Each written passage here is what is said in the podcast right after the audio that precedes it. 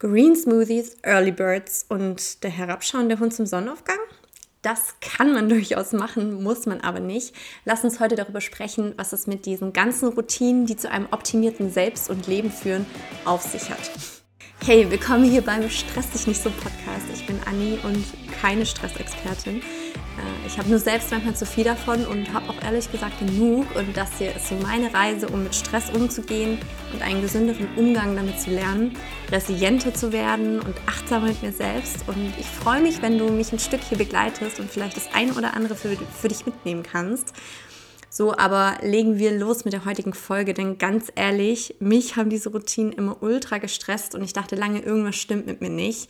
Erfolgreiche Menschen stehen nämlich um 4 Uhr morgens auf und haben um bis sieben bereits gejournalt, Sport gemacht, gesund gefrühstückt, meditiert und sind fresh für den Tag mit einem Energielevel auf 9000. Und inzwischen gibt es ja auch draußen eine Routine für alles. Ne? Morgenroutine, Abendroutine, Schreibroutine, Routine für besseren Schlaf, Ernährungsroutine. Ich glaube, am meisten nervt mich daran, dass eigentlich alle nur versuchen, das zu kopieren, was bei anderen scheinbar funktioniert, nur bei ihnen eben nicht. Und ich glaube, darin liegt auch genau der Hund begraben, es ist nicht dein Leben und du bist nicht sie oder umgekehrt. Und du kannst nicht die Routine eines anderen kopieren, die nicht dein Leben führen. Und deswegen ist es so, so wichtig, eine eigene Routine zu finden. Ich habe mich da früher wirklich selbst, selbstständig gegeißelt, weil ich dachte, ich müsste, müsste, um The Morning Glory zu finden und zu fühlen, am Morgen Yoga machen, meditieren, meinen Tag visualisieren und bereits einen halben Liter Wasser weggeatmet haben. But that's not me. Ich starte nicht so perfekt in den Tag, ne, perfekt in Anführungszeichen. Ähm, ich mag es lieber ruhig, ohne viel Trubel, mit einem Espresso in der Hand und irgendwie der Welt beim Aufwachen zusehen. Und das ist durchaus auch mal erst um acht. Ich wäre gern um 6 Uhr die quietschende Frau, die den Tag willkommen heißt, aber nee, ich bin die, die ihren die ihr Kissen hinterherwirft und brüllt, Coffee first. Aber ganz ehrlich, das sieht im Sommer und im Winter komplett anders aus. Und es ist okay, kein Early Bird zu sein und auch nicht um 6 Uhr schon den herabschauenden Hund zu praktizieren. Aber es ist genauso okay, wenn du das tust.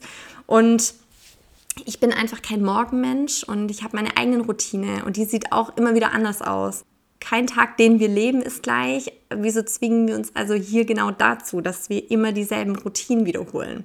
Verstehe mich nicht falsch, ich empfinde ähm, Routinen durchaus als sinnvoll und auch wichtig, weil sie geben uns schon so eine gewisse Struktur vor. Gerade in turbulenten Zeiten, wie auch aktuell, kann das schon wie ein Anker fungieren. Etwas, das kontrolliert werden kann. Und das ist nun mal das, das eine Illusion der Mensch sich sehr gerne hingibt, eine gewisse Kontrolle über Dinge zu haben.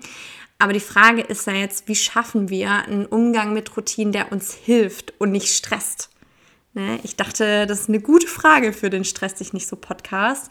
Ähm, da ist wirklich mein Tipp Nummer eins, finde deine eigene Routine.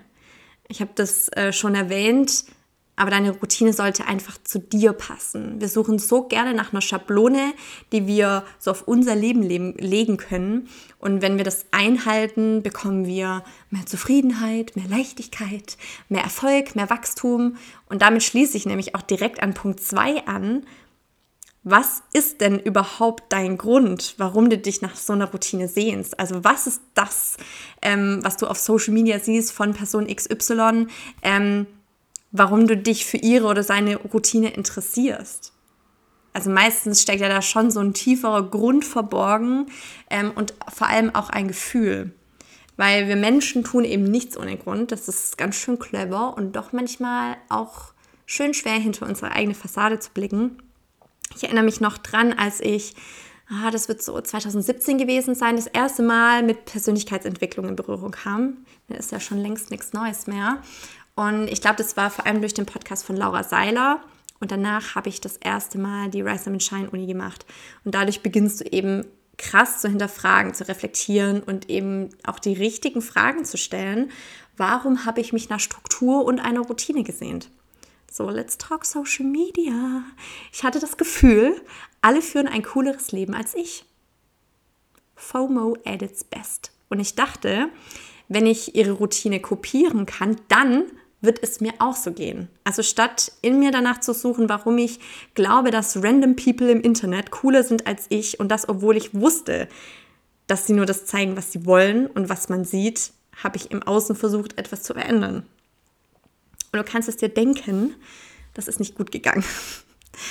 Also was ist der Grund, warum du eine Routine suchst? Wofür, wofür willst du eine Routine entwickeln? Welches Gefühl steckt auch dahinter und welches Ziel? Ich habe mir äh, mit dem Wissen eine Routine entwickelt, die mir dabei hilft zu erkennen, was für schöne Dinge ich jeden Tag erlebe und dass ich echt ein tolles Leben habe.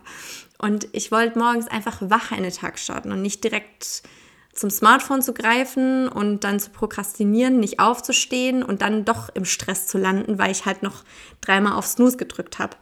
Und das war so mein Antrieb. Und Side Note, das funktioniert heute auch nicht immer. Nein, ich will hier definitiv nicht vermitteln, dass ich jeden Tag dieselbe Routine habe. Ich bin 28 und habe so oft das Gefühl, ich habe mein Leben nicht zusammen.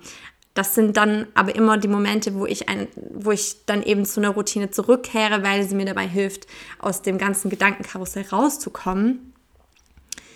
Genau, und ähm, mein, mein dritter Tipp oder mein dritter Punkt, ähm, was ich dir hier so von mir mitgeben möchte, ist, starte wirklich Schritt für Schritt in eine neue Routine. Das sagt sich immer so, aber da ist so viel Wahres dran, weil ich glaube, dass das der häufigste Grund ist, warum wir an Routinen scheitern, ist eben, weil wir voller Euphorie ähm, alles umschmeißen wollen. Wir brechen aus gewohnten Mustern aus und sagen uns, New Me, jetzt packen wir es an.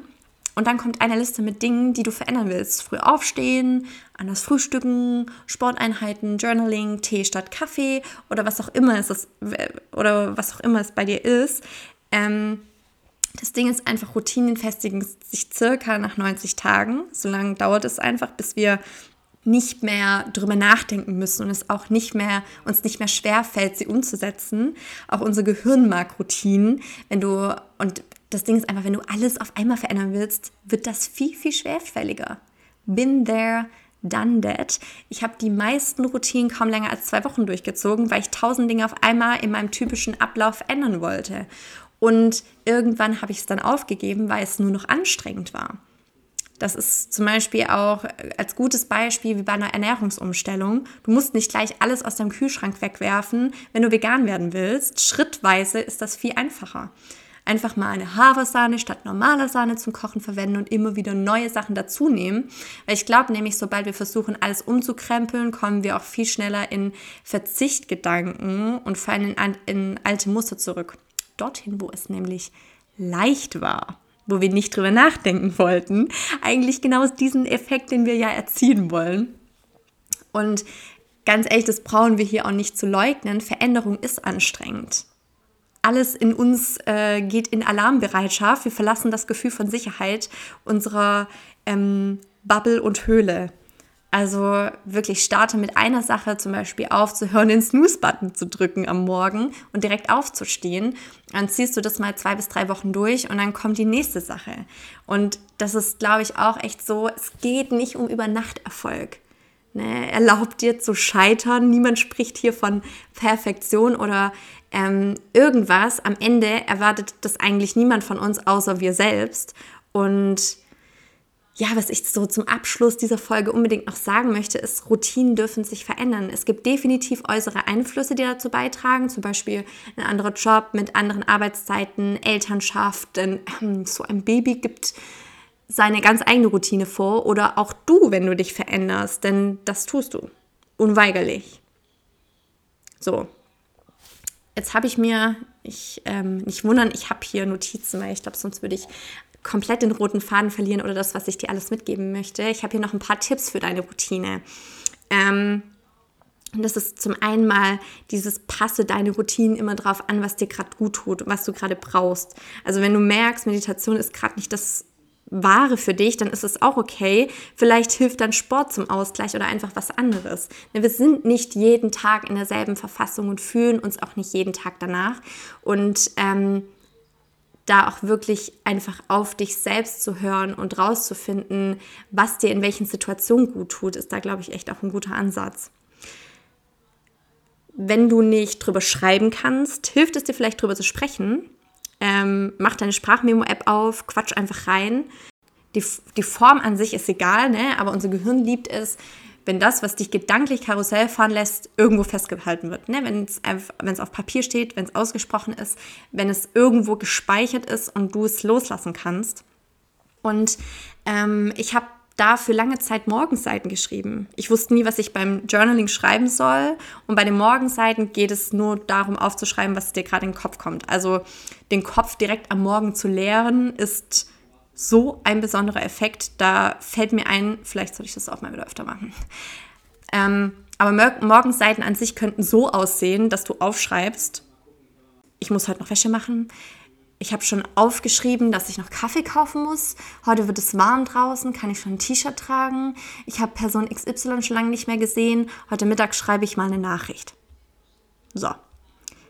Das, was du da aufschreibst, muss absolut keinen Sinn ergeben. Es ist auch absolut egal, ob das grammatikalisch, Interpunktion oder sonst was äh, da richtig ist.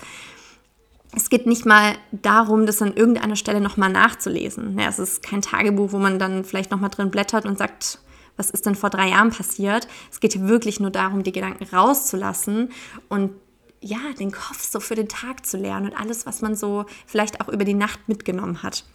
Wow, ich hoffe sehr, dass dir die Folge geholfen hat und du deine eigene Routine findest, die zu dir und deinen Zielen passt und dich auch weniger stresst.